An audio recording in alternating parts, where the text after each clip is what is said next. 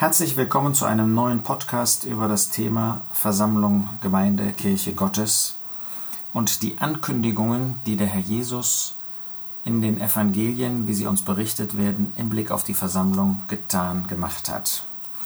Wir hatten bei einem der letzten Podcasts uns mit Matthäus 18 beschäftigt und ich möchte gerne den 20. Vers noch einmal etwas genauer anschauen.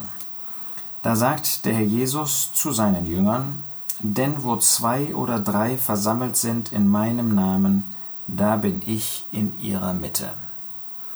Wir haben gesehen in Verbindung mit Matthäus 18, dass es um die örtliche Versammlung geht.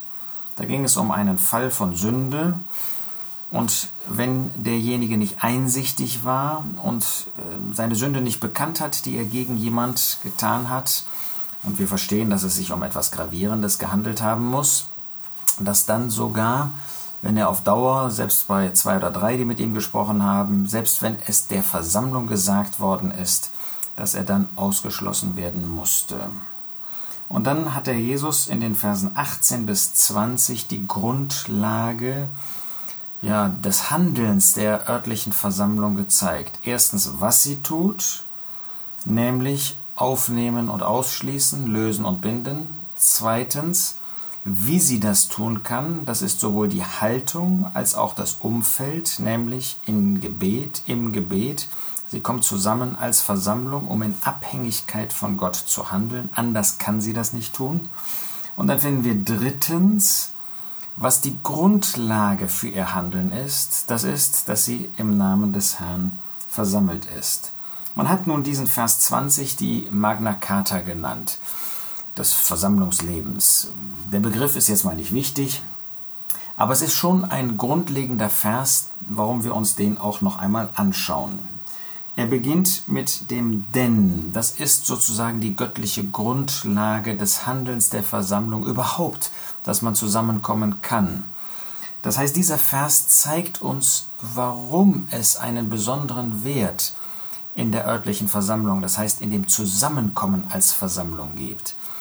Ähm, warum es etwas Besonderes ist und warum die Versammlung handeln kann. Sie kann nicht einfach, es können nicht einfach zwei oder drei im Gebet zusammenkommen, ähm, von irgendwoher, sagen wir aus äh, Darmstadt und München. Ähm, das können sie natürlich, aber dann haben sie keine besondere Verheißung, kein besonderes Versprechen des Herrn.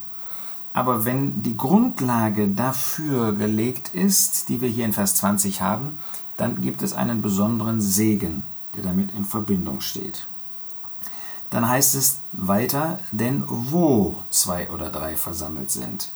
Das ist sozusagen der göttliche Ort. Daran sehen wir erstens, dass es ein geografischer Ort sein muss. Man kann also nicht einfach virtuell zusammenkommen, das kann man natürlich, aber dann ist nicht das erfüllt, was hier in Vers 20 steht. Ähm, nur dann, wenn man an einem geografischen Ort versammelt ist, und zwar die zwei oder drei. Und zwar im Namen des Herrn. Dann gilt das, was der Herr Jesus hier sagt. Es geht also darum, dass man wirklich zusammenkommen muss. Und das trifft dann eben auch nur auf diejenigen zu, die wirklich versammelt sind. Dass das zugleich ein geistlicher Ort ist, ist klar. In Israel, für die Juden, gab es nur den einen heiligen Ort in Verbindung mit dem Tempel. Das ist der Tempel, wo eine besondere Verheißung darauf lag. Das ist im Christentum eben anders. Da wo, das kann in Darmstadt sein, das kann in Köln sein, das kann in München sein, das kann überall sein. Entscheidend ist nur, dass man versammelt ist. Es ist also der göttliche Ort, wenn man so will. Da wo zwei oder drei, man hat das die göttliche Zahl genannt. Der Jesus sagt nicht vorher, dass am Ende der Zeit der christlichen Zeit nur noch zwei oder drei an den verschiedenen Orten sein würden. Aber das, was er sagt, gilt sogar dann, wenn es nur zwei oder drei sind. Und damit umschließt der Herr Jesus die ganze christliche Zeit und auch Situationen, wo an Orten vielleicht nur noch zwei oder drei das zu verwirklichen suchen oder verwirklichen können, was er hier schreibt. Wunderbar. Allein kann man das natürlich nicht verwirklichen, aber wenn zwei oder drei oder auch 20 oder auch 50 oder auch 100 beisammen sind, dann gilt das. Dann heißt es viertens, denn wo zwei oder drei versammelt sind. Das hat man das göttliche Ziel genannt, versammelt zu sein oder auch die göttliche Einheit, weil man versammelt ist, eben nicht jeder einzeln für sich, sondern man ist zusammengekommen. Man muss sich also versammeln. Ohne Versammeln geht es nicht. Denn wo zwei oder drei versammelt sind, und jetzt kommt das Entscheidende, fünftens, in meinem Namen. Da hat man davon gesprochen, dass es um den göttlichen Gastgeber geht. In meinem Namen, da gibt es einen, der einlädt. Da gibt es einen, der das Sagen hat, der Autorität ähm, besitzt. Man könnte auch sagen, es ist die göttliche Bedingung, versammelt zu sein in seinem Namen. Und dabei bleiben wir ja kurz stehen. Was heißt das in seinem Namen? Das heißt ganz allgemein gesagt, dass er Autorität besitzt. Man kann nur in seinem Namen versammelt sein, wenn es um ihn geht. Wenn er der Anziehungspunkt ist, wenn er derjenige ist, zu dem wir uns hin versammeln, wenn er derjenige ist, der die Autorität hat, der das Sagen hat, der den Ton angibt, der führt in dem allen. Er ist nicht sichtbar, aber er ist derjenige, der, und das müssen wir uns heute sagen, durch sein Wort das Sagen hat.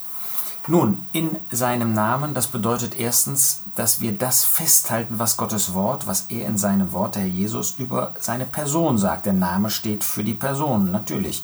Wenn man mich anspricht, dann meint man mich als Person. Das heißt, wenn Gottes Wort von dem Herrn Jesus spricht als wahrem Menschen und ewigem Sohn Gottes in einer Person, dann ist das ein Geheimnis für uns. Aber nur wenn wir das festhalten, wenn wir daran festhalten, dann können wir auch die Verheißung, die er dann anschließt, für uns in Anspruch nehmen. Jemand, der zum Beispiel von dem Herrn Jesus als Geschöpf spricht, der missachtet das, was Gottes Wort über ihn sagt, dass er der Schöpfer ist, niemals ein Geschöpf. Der, der ihm abspricht, dass er wirklich Mensch geworden ist, der kann das nicht verwirklichen hier, der verwirklicht das nicht und kann deshalb auch die Verheißung nicht für sich in Anspruch nehmen.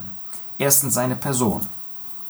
Dann geht es aber zweitens in Verbindung mit seiner Person auch um sein Werk.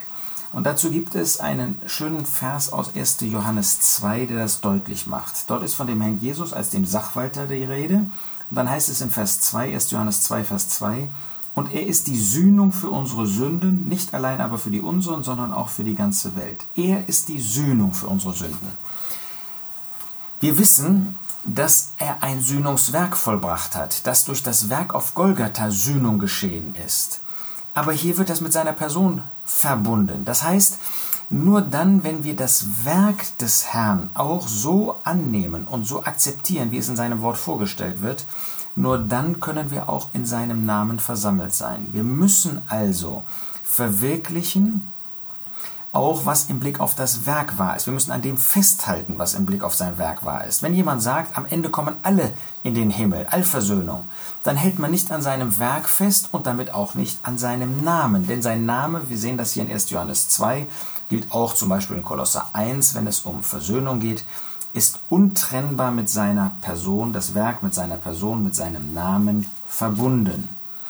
Und dann gibt es noch etwas Drittes und das wird leicht übersehen. In 1. Korinther 12 lesen wir, dass der Apostel Paulus über den menschlichen Körper sagt, denn so wie der Leib einer ist und viele Glieder hat, alle Glieder des Leibes aber, obgleich viele ein Leib sind, also unser Körper hat viele Glieder, aber zusammen bilden sie einen einzigen Leib, und dann sagt er, so auch der Christus.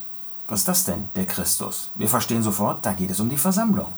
Die Versammlung wird hier der Christus genannt. So wie der menschliche Körper viele Glieder hat, aber eine Einheit bildet, so auch der Leib Christi, die Versammlung. Aber sie wird hier nicht Leib Christi genannt, sondern Christus. Das heißt, wenn es um den Namen des Herrn Jesus geht, um seinen Namen, dann müssen wir auch das festhalten, was Gottes Wort über die Versammlung sagt. Denn die Versammlung ist der Christus, sein Name. Das heißt, das, was Gottes Wort uns sagt über die Einheit des Geistes zu verwirklichen im Band des Friedens, wer das nicht festhält, Wer nicht entsprechend dieser Einheit auch das Versammlungsleben führt, der kann diesen Vers in Matthäus 18 nicht für sich in Anspruch nehmen. Wir sehen also in seinem Namen versammelt heißt die Autorität des Herrn in seinem Wort über seine Person, über sein Werk und über die Versammlung festzuhalten. Wer das tut, der darf dann in Anspruch nehmen, da bin ich. Das ist die göttliche Gegenwart. Wunderbar, dass der Herr Jesus sagt, da bin ich. Da ist er persönlich zugegen. Wir sehen ihn nicht, das heißt, er ist nicht körperlich da, aber er ist persönlich da und das dürfen wir festhalten. In ihrer Mitte, siebtens, der göttliche Mittelpunkt. Er ist nicht nur einfach da, sondern er ist dann in der Mitte. Er ist derjenige, von dem alles ausgeht, zu dem alles hinführt. Er ist derjenige, der das Sagen hat. Er ist derjenige, der leitet durch den Heiligen Geist. Wunderbares, wunderbarer Vers. Die Frage ist, verwirklichen wir ihn? Halten wir daran fest, was der Herr Jesus hier gesagt hat? Sind wir wirklich in seinem Namen versammelt? Nur dann können wir erwarten, dass der Vater im Himmel unsere Gebete erhört in dieser besonderen Weise. Natürlich gibt es auch die Verheißung im Blick auf das persönliche Gebet, aber hier jetzt eben ganz speziell als Versammlung. Und nur dann, wenn wir in dieser Weise versammelt sind, bindet sich auch der Himmel an diese Entscheidungen, weil es nur dann Versammlungsentscheidungen, Gemeindeentscheidungen sind, wenn wir in seinem Namen versammelt sind. Und nur dann, wenn wir das tun, wenn wir das verwirklichen, was der Jesus über seine Person, sein Werk und die Versammlung sagt, nur dann haben wir auch das Recht zu sagen, er ist in unserer Mitte. Deshalb ist es so wichtig, sich mit seiner Person, mit seinem Werk und mit der Versammlung Gottes zu beschäftigen. Dann dürfen wir diesen Segen genießen, auch in Zeit größter Schwachheit, wie wir das heute erleben. Aber er ist persönlich da, nicht nur da, in der Mitte. Wunderbarer Segen, den ich auch dir wünsche für dein Versammlungs- und Gemeindeleben.